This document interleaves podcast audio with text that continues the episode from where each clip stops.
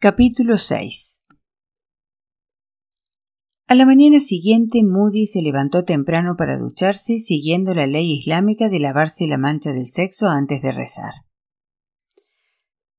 La ruidosa ducha era una señal para Reza y Esei y también para Mamal y Nacerina arriba de que Moody y yo nos llevábamos bien. Esto estaba lejos de ser verdad, naturalmente. El sexo con Moody era simplemente una de las múltiples experiencias desagradables que sabía que tendría que soportar para conseguir nuestra libertad. En nuestra primera mañana en casa de Reza y Essay, Maktub jugó con la pequeña Mariam de tres años y con su extensa colección de juegos enviados por sus tíos que vivían en Inglaterra. Mariam tenía incluso un columpio en el patio trasero. El patio era una diminuta isla privada en medio de la atestada y ruidosa ciudad. Rodeado por una pared de ladrillo de tres metros de altura, albergaba no solo el columpio, sino también un cedro, un granado y numerosos arbustos. Por sus paredes se encaramaban algunas parras. El edificio estaba situado en medio de una manzana de casas igualmente monótonas con paredes comunes. Cada una tenía un patio del mismo tamaño y la misma forma que el nuestro. Por la parte de atrás de los patios se levantaba otro bloque idéntico de casas. En muchos sentidos, Esei era mejor ama de casa que Ahmed Bosor, pero esa comparación era de relativo valor. La casa de Esei seguía siendo sucia según las normas americanas. Las cucarachas corrían por todas partes. Antes de ponernos los zapatos para salir a la calle, teníamos que sacudirlos para sacar los bichos que se hubieran introducido en ellos. El desorden general se acentuaba por el hedor de orina porque Essay permitía que Mehdi, el pequeñín, yaciera en la alfombra sin pañales, aliviándose cada vez que le venía en gana. Essay limpiaba los montoncitos de excrementos inmediatamente, pero la orina empapaba las alfombras persas. Quizás, abrumado por el olor, aunque él jamás lo admitiera, Moody nos llevó a Marianne, a Magtob y a mí a dar un paseo aquella primera mañana a un parque situado a pocas manzanas de distancia.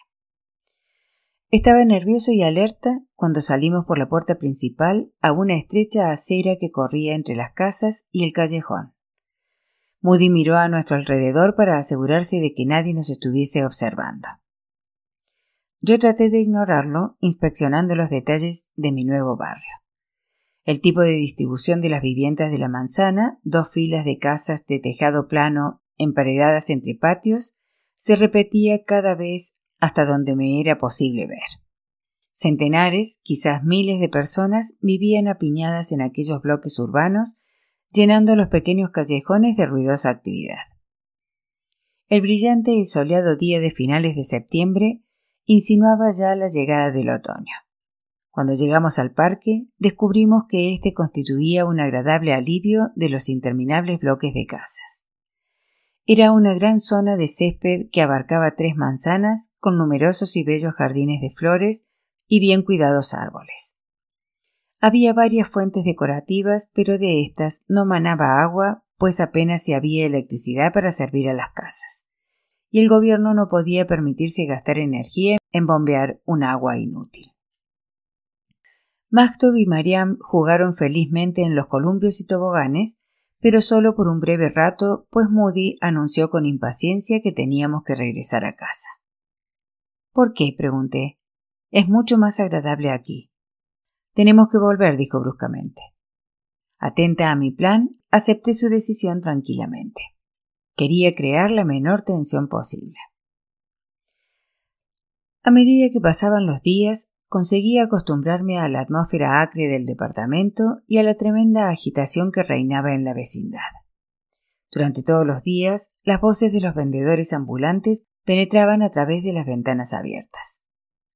Ashjalí, Ashjalí, gritaba el basurero mientras se acercaba con su carro de crujientes ruedas, dando grandes zancadas por entre la suciedad de las calles, con sus zapatos de rotas suelas que restallaban. Las amas de casa corrían a dejar sus desperdicios en la acera. Algunos días, tras recoger la basura, el hombre regresaba con una improvisada escoba hecha de gigantescos hierbajos atados a un palo. Con ella barría la calle para eliminar algunos de los restos que gatos y ratas habían arrancado de la basura. pero más que llevarse la hedionda basura, lo que hacía era barrerla hacia las húmedas alcantarillas que nadie, al parecer, limpiaba jamás. Namaquiej, gritaba el hombre de la sal, empujando su carrito cargado con un montón de sal congelada y húmeda. Al oír su señal, las mujeres recogían trozos de pan duro para cambiar por la sal, que a su vez el hombre del carrito cambiaba por comida para animales. Sapsi, gritaba el individuo que conducía calle abajo su furgoneta cargada de espinacas, perejil, albahaca y demás verduras de estación. A veces utilizaba un megáfono para anunciar su llegada. Si llegaba inesperadamente, ese tenía que ponerse precipitadamente el chador antes de correr afuera a hacer su compra, que el hombre de la Sapsi pesaba en la balanza. La llegada del vendedor de corderos era anunciada por los asustados balidos de un rebaño de diez o doce ovejas, sus hombres balanceándose como ubres de vacas. A menudo las ovejas venían marcadas con un círculo de brillante pintura iridiscente para indicar a sus dueños. El hombre de las ovejas era solo un agente de ventas. De vez en cuando aparecía un hombre desastrado en una bicicleta para afilar cuchillos. Esei me dijo que todos aquellos hombres eran desesperadamente pobres y que probablemente viviesen en chabolas. Sus contrapartidas femeninas eran miserables por dioseras que tocaban la campanilla de la casa para pedir un poco de comida o algún real de sobra. Se sostenían firmemente los chadores sobre la cara, dejando al descubierto un solo ojo, y pedían ayuda llorando. Esei siempre respondía y encontraba algo que darles. Sin embargo, la esposa de Mamal, Neserine, era capaz de resistir al llamamiento más desesperado. El efecto total era el de una extraña sinfonía de condenados mientras hombres y mujeres luchaban por su supervivencia. Ese y yo sentíamos la mutua simpatía que pueden sentir dos personas que se ven abocadas a estas extrañas circunstancias. Aquí podíamos al menos conversar entre nosotras. Era un alivio estar en una casa donde todos hablaban inglés, y a diferencia de Ahmed Bosog, ese apreció mi oferta de ayudar en su trabajo de casa. Era una ama de casa muy descuidada, pero una cocinera concienzuda. Cada vez que la ayudaba a preparar la comida quedaba impresionada al ver el refrigerador más cuidadosamente organizado que jamás he visto.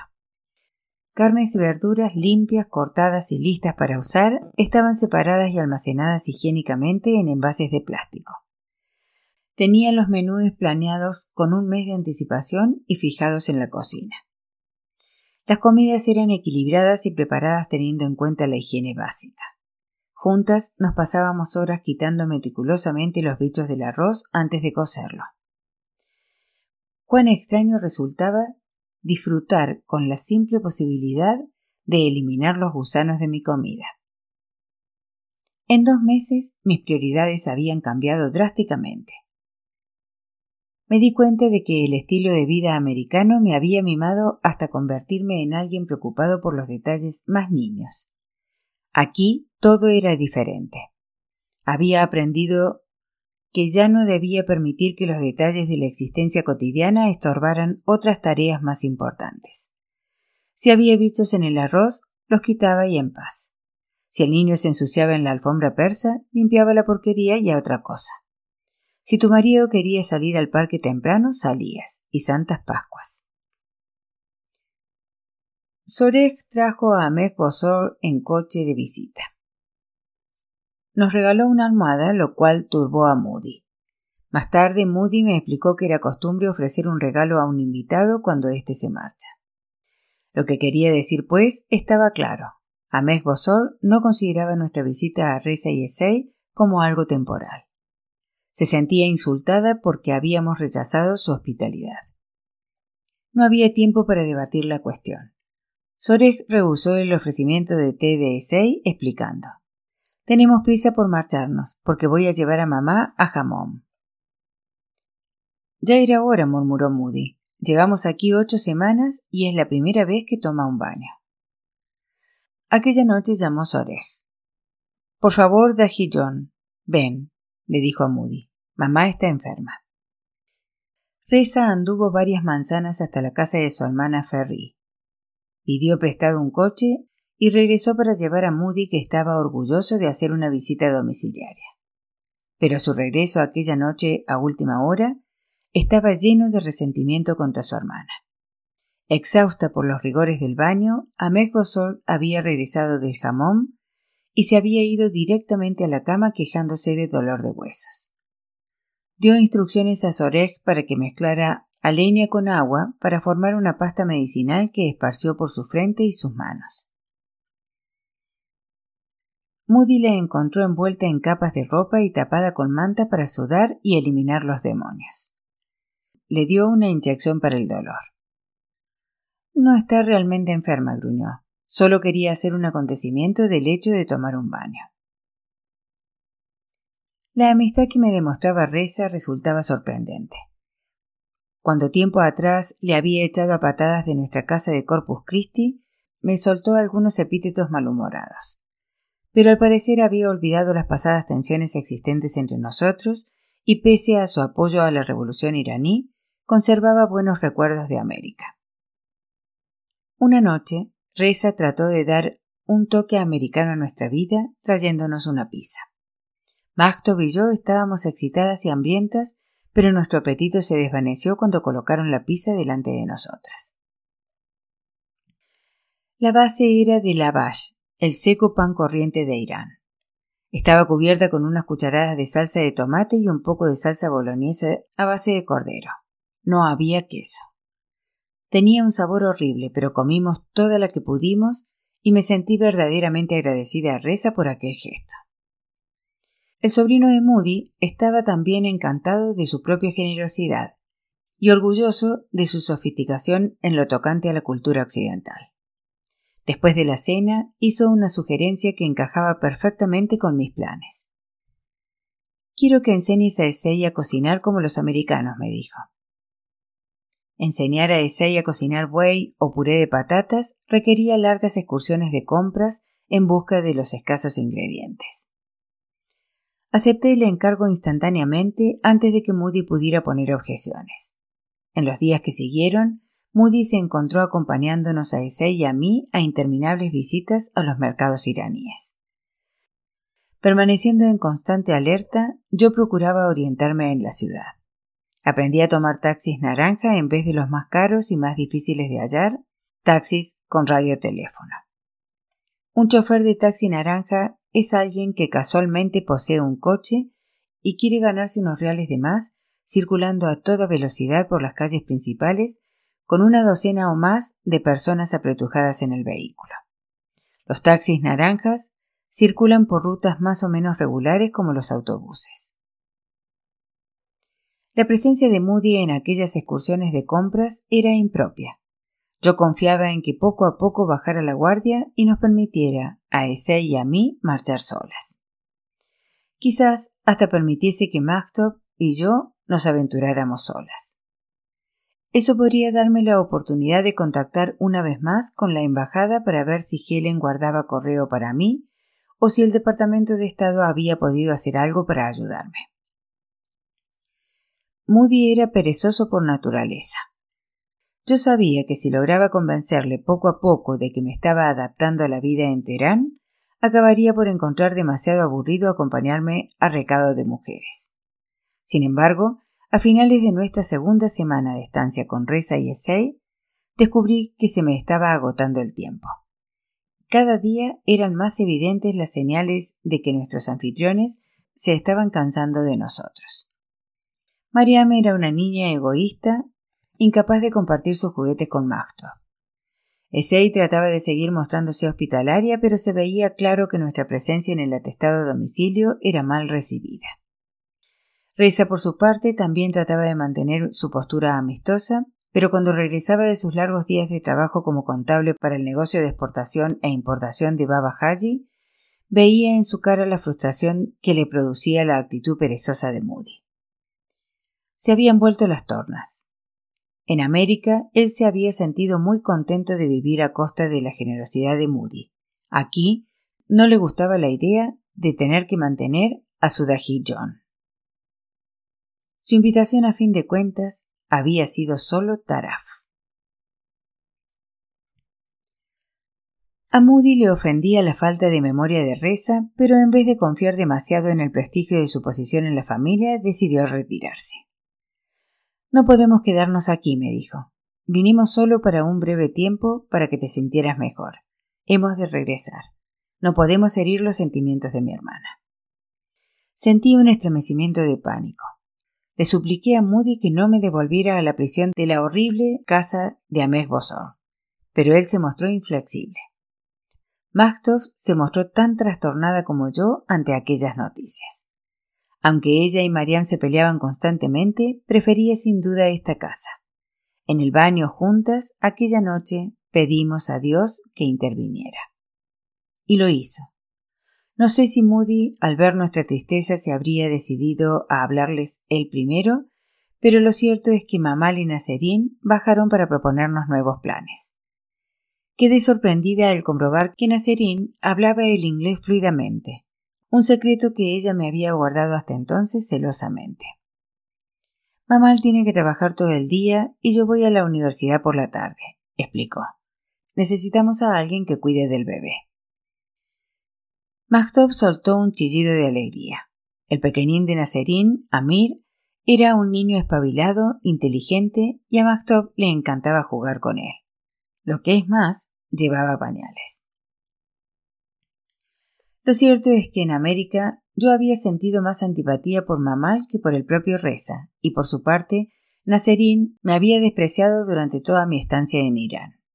No obstante, la oportunidad de trasladarme a su apartamento en el piso de arriba era absolutamente preferible a la de regresar a la casa de Ahmed Bosor. Y esta oferta no era taraf. Deseaban y necesitaban que viviéramos con ellos. Moody aceptó el traslado, pero me advirtió una vez más que era solo temporal. A no tardar, tendríamos que regresar a casa de su hermana. Habíamos traído solo algunas cositas con nosotros, de modo que la tarea de empaquetar y mudarnos inmediatamente fue sencilla. Mientras acarreábamos nuestras pertenencias al piso, descubrimos que Nacerín agitaba un difusor lleno de malolientes semillas negras que ardían sobre la cabeza de su hijo con el fin de alejar al diablo antes de ir a dormir por la noche. Pensé que un cuento y un vaso de leche caliente serían más apropiados, pero sujeté la lengua. Mamal y hospitalarios, nos ofrecieron su habitación, dado que ellos dormían tan cómodamente en el suelo de otra habitación como en su doble cama. De hecho, demostraban un desprecio total por los muebles. En su comedor había una larga mesa con media docena de sillas. En el cuarto de estar había muebles de terciopelo verdes, confortables, modernos, pero ellos ignoraban estas reliquias del período occidentalizante del Shah, manteniendo cerradas las puertas de dichas habitaciones y prefiriendo comer y conversar en el suelo de su sala formal, que estaba adornada con alfombras persas, un teléfono, un televisor fabricado en Alemania y nada más. Aserín mantenía la casa más limpia que Sei, pero pronto me di cuenta de que era una cocinera atroz. No sabía ni se preocupaba mucho por la higiene, la nutrición o el buen sabor. Cuando compraba un trozo de cordero o era lo bastante afortunada para obtener un pollo, simplemente lo envolvía completo con plumas y entrañas en trozos de papel de periódico y lo metía en el congelador. La misma carne era descongelada una y otra vez hasta que se terminaba. Su provisión de arroz era la más sucia que había visto, y estaba contaminada no solo por diminutos bichos negros, sino también por asquerosos gusanos blancos que se retorcían. Y no se preocupaba de lavarlos antes de cocerlo. Afortunadamente el trabajo de la cocina recayó pronto sobre mí. Mamal exigía comida iraní, pero al menos podía asegurarme de que estaba limpia. Finalmente tenía algo en que ocuparme. Mientras Nacerín estaba fuera, en sus clases, yo hacía el trabajo de la casa, limpiar el polvo, barrer, fregar y restregar. Mamal era miembro de la junta de directores de una compañía farmacéutica iraní y esto, descubrí, le daba acceso a artículos raros. En la alacena de Nacerín había almacenadas delicias tales como guantes de goma, una docena de botellas de champú líquido y las que debían de ser más de un centenar de cajas de algo tan imposible de encontrar como detergente para la limpieza. Nacerín se quedó asombrada al saber que las paredes se podían lavar y que su color era inicialmente blanco en vez de gris. Estaba encantada con su nueva doncella porque ello le dejaba tiempo libre no solo para estudiar, sino para más horas de plegaria y de lectura del Corán. Mucho más devota que Esei, permanecía completamente tapada con el chador incluso en la intimidad de su hogar.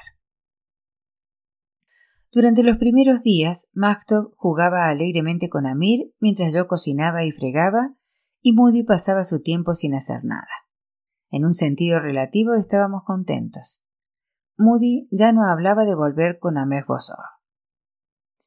Los iraníes encuentran todas las maneras posibles de complicarse la vida. Por ejemplo, un día Moody me llevó a comprar azúcar y este simple recado se convirtió en una jornada entera de trabajo. Los iraníes estaban divididos en cuanto a su preferencia por el tipo de azúcar que usan para su té. Ahmed Bosor prefería azúcar molido que derramaba generosamente en el suelo. Mamal era partidario de poner un terrón directamente sobre la lengua detrás de los dientes delanteros y beber el té a través de él. Mamá le entregó a Moody cupones de racionamiento que nos permitían comprar azúcar de las dos variedades para varios meses. El tendero comprobó los cupones y luego le sirvió algunos kilos de azúcar molido de un montón que había en el suelo en una directa invitación a los gusanos. Después, con un martillo, cortó un pedazo de un gran trozo de azúcar. En casa tuve que moldear terrones con él, aporreándolo primero hasta convertirlo en pequeños trocitos y luego cortando los cubos con un instrumento parecido a un alicate que me levantó ampollas en las manos. Tareas así fueron llenando los espantosos días de octubre de 1984. Pero podía observar cierto progreso. Moody poco a poco iba relajando su vigilancia. Sabía perfectamente que yo era mucho mejor cocinera que cualquier mujer iraní y que tenía que buscar cuidadosamente en los mercados locales para encontrar las carnes, las frutas, las verduras y el pan más frescos. Abrigando a Mahtov y Amir para protegerlos del frío aire otoñal, emprendíamos cada mañana el largo viaje hacia las diversas tiendas descubrí una combinación de hamburguesería y pizzería en que, como yo era americana, accedieron a venderme un par de kilos de aquel extraño queso iraní que parecía mozzarella, el queso blanco italiano. Usándolo, podía crear una imitación bastante buena de una pizza al estilo americano. El dueño de aquella tienda, Paul Pizza Shop, me dijo que me vendería el queso cuando quisiera, pero solo a mí. Era la primera vez que mi nacionalidad representaba una ventaja para mí. En estas primeras excursiones, Moody venía conmigo vigilándome estrechamente, pero yo estaba encantada al notar signos de aburrimiento en él.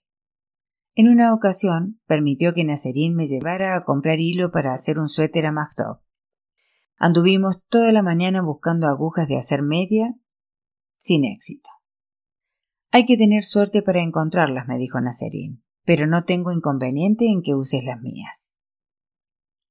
Poco a poco, sin ansiedad, fui induciendo en Moody la idea de que era pesado e inútil acompañar a una mujer a sus recados.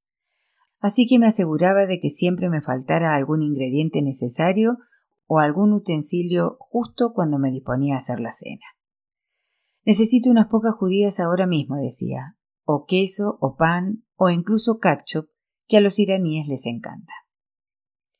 Durante unos días, por alguna razón desconocida, Moody estuvo más osco e inquietante que de costumbre, pero debía de suponer que me tenía efectivamente acorralada. Un día, evidentemente preocupado por sus propios asuntos, se quejó de que no tenía tiempo de acompañarme al mercado.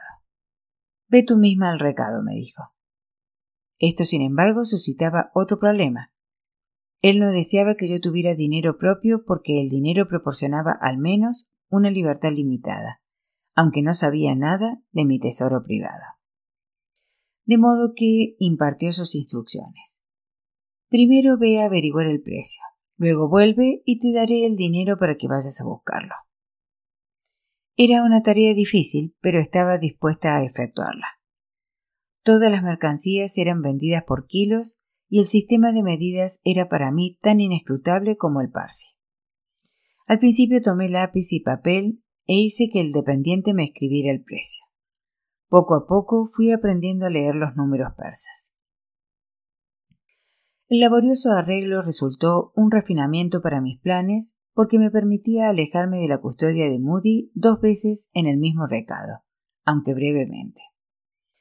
En las primeras salidas de compra sin Moody, seguí sus instrucciones exactamente, pues no deseaba provocar sus iras ni sus sospechas. Me preocupaba también el hecho de que pudiera seguirme o espiarme. Luego, una vez establecida la rutina, fui dilatando más y más mis ausencias, quejándome de lo llenas que estaban las tiendas y el deficiente servicio. Estas eran excusas legítimas en una ciudad tan atestada como Teherán. Finalmente, en el cuarto o quinto viaje, me atreví a hacer una llamada telefónica a la Embajada de Suiza. Deslicé unos reales en mis ropas y corrí calle abajo con Maktov y Amira remolque, buscando una cabina de pago, confiando en ser capaz de realizar la operación. Encontré una enseguida, solo para darme cuenta de que naturalmente mis billetes eran inútiles. La cabina solo aceptaba dos ari, una moneda de dos reales, de un valor aproximado a medio centavo de dólar y bastante escasa. Entré en varias tiendas en rápida sucesión, enseñando mis billetes y tartamudeando dos ari. Los tenderos estaban demasiado ocupados o me ignoraban hasta que penetré en una tienda de ropa de hombre. Dosari pedí. Un hombre alto de cabello oscuro me miró un momento desde detrás del mostrador y luego preguntó ¿Habla usted inglés? Sí. Necesito monedas para hablar por teléfono. ¿Puede usted cambiarme? Puede usted usar mi teléfono, me contestó aquel ángel bajado del cielo. Se llamaba Hamid y me dijo orgullosamente que había estado en América varias veces. Mientras Hamid trabajaba, telefoné a la embajada y conseguí hablar con Helen. Veo que recibió nuestro mensaje, dijo satisfecha. ¿Qué mensaje? ¿Su marido no le dijo que llamara? No. Oh, reaccionó Helen con sorpresa. Bueno, hemos estado tratando de comunicarnos con usted. Sus padres se han puesto en contacto con el Departamento de Estado y nos han pedido que comprobemos su dirección y si usted y su hija están bien. He llamado a su cuñada varias veces, pero me dijo que usted se había ido al Mar Caspio. Nunca he estado en el mar Caspio, dije, adoptando la costumbre de Helen, tan característica de los europeos y asiáticos que hablan inglés, de suprimir el artículo él. Bien, su cuñada dijo que no sabía cuándo volvería usted y yo le dije que tenía que hablar con usted inmediatamente. Helen explicó que una de las pocas cosas que el gobierno iraní permitía hacer a la sección de intereses americanos de la Embajada Suiza era obligar a mi marido a mantener informada a mi familia de dónde nos encontrábamos Machtov y yo, y a comprobar que nos encontrábamos bien. Helen dijo que había enviado dos cartas certificadas ordenándole que nos trajera a la embajada. Él había ignorado la primera carta, pero aquella misma mañana había llamado en respuesta a la segunda. No se mostró muy cooperativo, dijo Helen. De pronto tuve miedo. Moody sabía ahora que mis padres estaban trabajando a través de canales oficiales, haciendo todo lo que podían para ayudarme. ¿Podía ser esta la causa del mal humor de los últimos días? No me atreví a retrasar mi regreso a casa por más tiempo, y aún tenía que comprar el pan, pero al colgar el teléfono, Hamid insistió en hablar unos minutos. ¿Tiene usted un problema? preguntó. Hasta ahora no había confiado mi historia a nadie fuera de la embajada. Mis únicos contactos con iraníes eran con miembros de la familia de Moody. Mi única forma de juzgar la actitud privada de los iraníes hacia los americanos era a través de las reacciones de su familia para conmigo, que eran abiertamente hostiles y despreciativas. ¿Eran iguales todos los iraníes? El dueño de Paul Pizza Shop no lo era, pero ¿hasta dónde podía confiar en un iraní? Tragándome mis temores, sabiendo que más tarde o más temprano tendría que encontrar a alguien de fuera de la familia que me ayudara, le solté toda mi historia a aquel extraño. Siempre que pueda hacer algo por usted, la ayudaré, se comprometió Hamid. No todos los iraníes son como su marido. Cuando quiera usar el teléfono, venga aquí. Luego añadió Deje que haga algunas comprobaciones. Tengo amigos en la oficina de pasaportes. Dando gracias a Dios por Hamid, me precipité hacia la nani, la panadería, con Maktob y el pequeñín. Necesitábamos comprar la vash para cenar. Era la excusa que había ofrecido para salir. Como de costumbre permanecimos en una fila que se iba moviendo lentamente, observando cómo trabajaba un equipo de cuatro hombres. El proceso se iniciaba al otro extremo de la habitación, donde una enorme tina de acero inoxidable de más de un metro de altura por casi dos metros de diámetro recibía un copioso suministro de masa.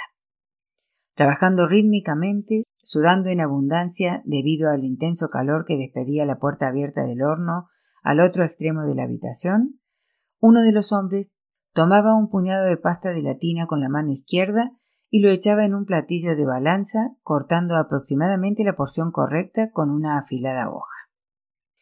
Luego arrojaba la masa al suelo de cemento de la tienda, donde dos hombres, con los pies descalzos, trabajaban sobre un suelo cubierto de harina. Sentado con las piernas cruzadas, balanceándose sobre sus caderas, mientras canturreaba de memoria versículos del Corán, el siguiente trabajador recogía el húmedo glóbulo de masa y lo rebozaba con harina formando una especie de bola. Después lo arrojaba para que ocupara su lugar dentro de una hilera más o menos ordenada de bolas de masa, siempre en el suelo. Un tercer operario seleccionaba una bola de la hilera y la echaba a su vez sobre una pequeña plataforma de madera. Utilizando una larga clavija de madera a guisa de rodillo, moldeaba la masa hasta formar un círculo casi aplastado que arrojaba varias veces al aire, recogiéndolo con el extremo del palo. Luego, de un rápido manotazo, expulsaba la masa hacia un armazón convexo cubierto de trapos, sostenido por un cuarto hombre. Este se hallaba en un pozo practicado en el suelo de cemento. Tan solo eran visibles de su persona la cabeza, los hombros y los brazos. El suelo alrededor de la parte delantera del borde estaba cubierto de trapos para proteger su cuerpo del calor que salía por la puerta abierta del horno. Continuando la cadena de fluidos movimientos, este operario soltaba de golpe una porción completamente cocida de lavage. Tuvimos que esperar durante un rato desusadamente largo aquel día para adquirir nuestro lavage y me preocupaba la posible reacción de Moody. Cuando por fin llegó nuestro turno, pusimos el dinero sobre el mostrador y recogimos el lavage tierno del suelo para llevárnoslo a casa sin envolver. Mientras recorríamos apresuradamente nuestro camino de regreso, le expliqué a Maktop que debía mantener en secreto a papá lo de Hamid y su teléfono. Pero mi consejo era innecesario.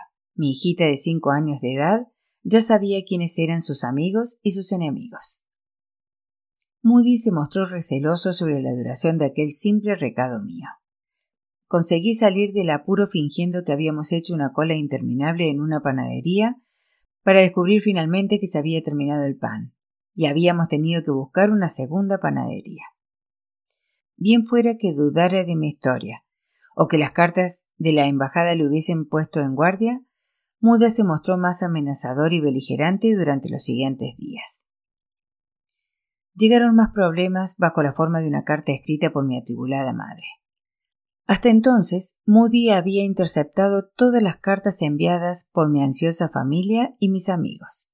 Pero ahora, por alguna razón, me hizo llegar un sobre sin abrir con mi dirección escrita por mamá. Era la primera vez que veía su letra desde que me encontraba en Irán. Moody se sentó en el suelo a mi lado y miró por encima del hombro mientras yo leía. La carta decía Queridas Betty y Mactop, hemos estado muy preocupados por ustedes. Vi en una pesadilla antes de que te marcharas que esto ocurriría, que él te mantendría allí y no te dejaría volver. Nunca te lo dije porque no quería interferir. Pero ahora he tenido otra pesadilla. Que Mactop perdía la pierna izquierda en la explosión de una bomba. Si algo le sucede a cualquiera de ustedes dos, él debería sentirse responsable. Todo es culpa suya. Moody me arrebató la carta de la mano. Es un montón de porquerías, gritó. No volveré a dejar que recibas cartas de ellos, y ni siquiera que les hables. Durante los siguientes días nos acompañó a todos los recados, provocando en mí un estremecimiento de aprensión cada vez que pasábamos por delante de la tienda de Hamid. Hasta entonces, Moody parecía haber olvidado que existía un mundo fuera de Irán. Pero los efectos de su irresponsabilidad empezaban a alcanzarle inclusive desde el otro lado del mundo. Antes de salir de América, Moody se había embarcado en una serie de gastos exagerados. Sin que yo lo supiera en aquel momento, había hecho compras con cargo a su tarjeta de crédito por valor de más de cuatro mil dólares, adquiriendo regalos lujosos para sus parientes. Teníamos firmado un contrato de arrendamiento de una propiedad de Detroit pero no había nadie en casa para pagar los 600 dólares al mes al propietario. Nadie pagaba tampoco las facturas de los servicios de la casa, electricidad, teléfono y demás. A aquellas alturas estábamos inclusive atrasados en los pagos de impuestos. Aún teníamos recursos acumulados durante los lucrativos años de ejercicio de Moody. Este había retirado subrepticiamente grandes sumas de dinero de nuestros depósitos bancarios antes de venir a Irán pero no quiso liquidar todas las cuentas porque eso seguramente me hubiera alertado sobre sus planes. Teníamos una casa llena de muebles caros y dos automóviles. Éramos dueños también de una propiedad en Corpus Christi. Poseíamos decenas de miles de dólares inmovilizados en nuestras cuentas y Moody estaba decidido a transferir todos aquellos fondos a Irán. Él no tenía ni idea de que yo hubiera enviado cartas al Departamento de Estado con instrucciones en contra, ni tenía tampoco intención de cumplir con sus obligaciones en América. En particular, no quería que un solo centavo de su dinero fuese a parar a las arcas del Tesoro de los Estados Unidos. Nunca volveré a pagar un céntimo de impuestos en América, juró. Esto se ha acabado. No van a conseguir más dinero de mí.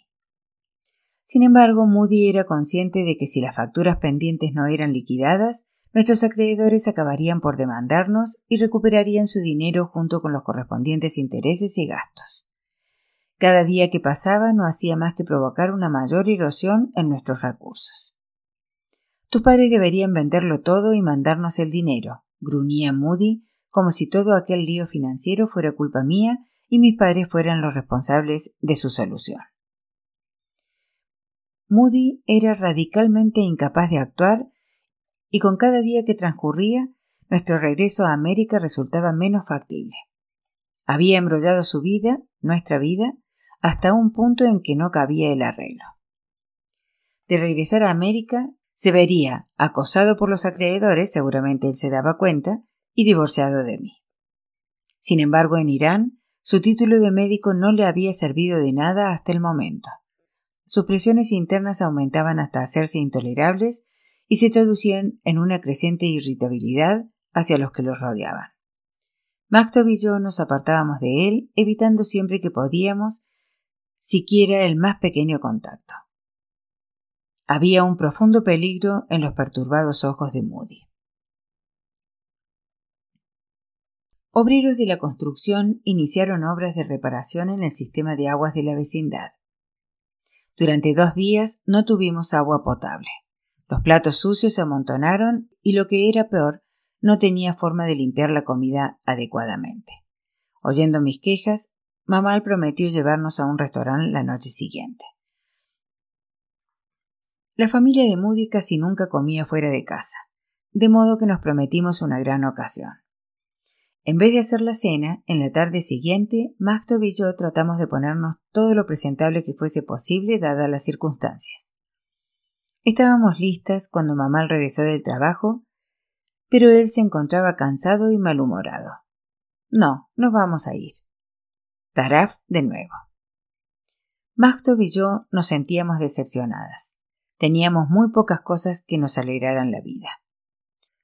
Tomemos un taxi y vayamos nosotros, le sugerí a Moody cuando él, Mactov y yo nos sentamos juntos en la sala. No, no iremos, replicó. Por favor. No, estamos en su casa, no podemos ir sin ellos. y ellos no quieren salir, así que cocina algo. En la frustración del momento, la precaución me abandonó. Olvidando la impotencia de mi situación, descargando un poco la furia acumulada en mi interior, solté. Ayer se decidió que íbamos a salir a cenar esta noche. Ahora Mamal no quiere ir. Mamal se perfilaba en mi mente como la causa principal de todos mis problemas. Él era quien nos había invitado a ir a Irán.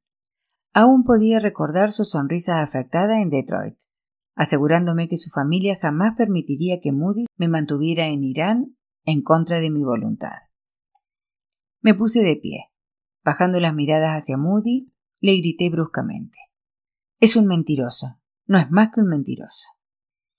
Moody se puso de pie de un brinco, su cara retorcida por una furia demoníaca. ¿Llamas mentiroso a Mamal? gritó. Sí, le llamo mentiroso, grité a mi vez. Y a ti también.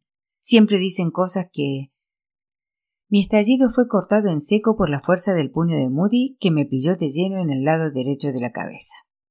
Me tambaleé hacia un lado demasiado aturdida para sentir dolor en un primer momento. Fui consciente de que Mamal y Nazarín entraban en la habitación para investigar la causa de la conmoción así como los aterrorizados gritos de Maktob y de las furiosas maldiciones de Moody. La sala daba vuelta ante mis ojos. Me dirigí vacilante al santuario del dormitorio confiando en poder encerrarme hasta que hubiera pasado la furia de Moody. Maktob me siguió llorando. Llegué a mi habitación con Maktob pegada a mis talones, pero Moody nos seguía de cerca. Maktob Trató de situarse entre los dos, pero Moody la apartó a un lado rudamente. Su cuerpecito fue a chocar contra la pared y la pequeña lanzó un grito de dolor. Cuando me volví hacia ella, Moody me golpeó, haciéndome caer en la cama. Ayúdenme, grité. Mamá, ayúdame. Moody me agarró del pelo con la mano izquierda y con su puño libre me golpeó una y otra vez en el costado de la cabeza. Magtop corrió a ayudar y nuevamente fue apartada de un empujón. Yo luché contra su presa, pero era demasiado fuerte para mí. Me cruzó la mejilla de un terrible bofetón. Voy a matarte, gritaba enfurecido. Le di un puntapié liberándome parcialmente de su presa y traté de escaparme a gatas, pero me golpeó en el trasero con el pie tan furiosamente que terribles dolores paralizantes recorrieron mi espina dorsal. Con Magtop sollozando en un rincón y yo a su merced, se volvió más metódico, golpeándome en el brazo, tirándome del pelo, abofeteándome sin dejar de maldecir. No cesaba de repetir Voy a matarte, voy a matarte. Socorro. grité varias veces. Por favor que alguien me ayude. Pero ni Mamal ni Nacerín trataron de intervenir, ni Reza ni Esai, que seguramente lo oían todo. Cuántos minutos pasaron sin que él dejara de golpearme lo ignoro. Yo esperaba la inconsciencia, la muerte que me había prometida. Poco a poco, la fuerza de sus golpes fue disminuyendo. Hizo una pausa para recuperar el aliento, pero aún me tenía sujeta firmemente sobre la cama. A un lado, Maktov sollozaba histéricamente. Dajillón, dijo una vez suave desde la puerta. Dajillón. Era Mamal, finalmente. Moody levantó la cabeza pareciendo oír la tranquila voz que le llamaba a la cordura. Dajillón, repetía Mamal. Suavemente apartó a Moody de mí y se lo llevó a la sala. Maktob corrió hacia mí y se enterró la cabeza en mi falda.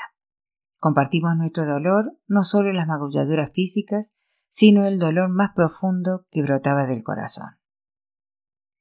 Lloramos y jadeamos en busca de aliento, pero ninguna de las dos fue capaz de pronunciar una palabra durante varios minutos. Me dolía todo el cuerpo, como si se tratara de una sola e inmensa herida. Los golpes de Moody habían levantado dos verdugones tan grandes en mi cabeza que me preocupaba la posibilidad de haber sufrido algún daño interno. Me dolían los brazos y la espalda. Una de las piernas me hacía tanto daño que comprendí que iba a cojear durante días. Me pregunté qué aspecto tendría mi cara. Al cabo de unos minutos, Nacerina entró de puntillas en la habitación.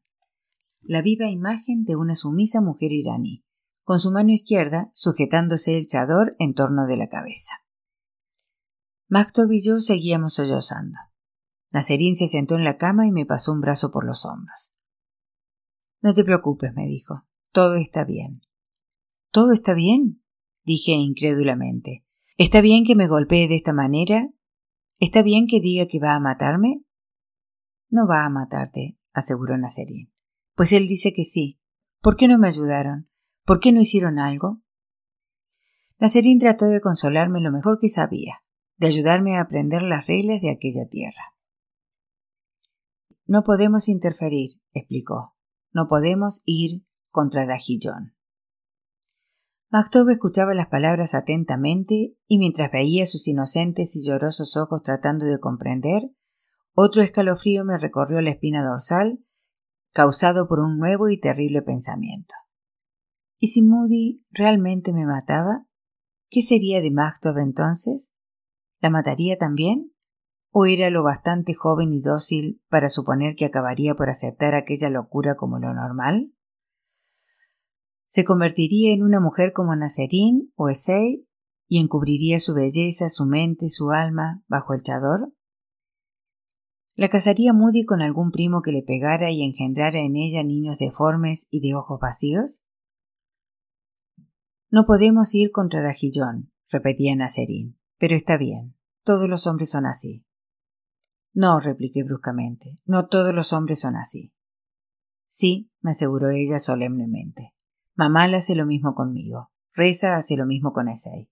Todos los hombres son así. Dios mío, pensé. ¿Qué viene ahora?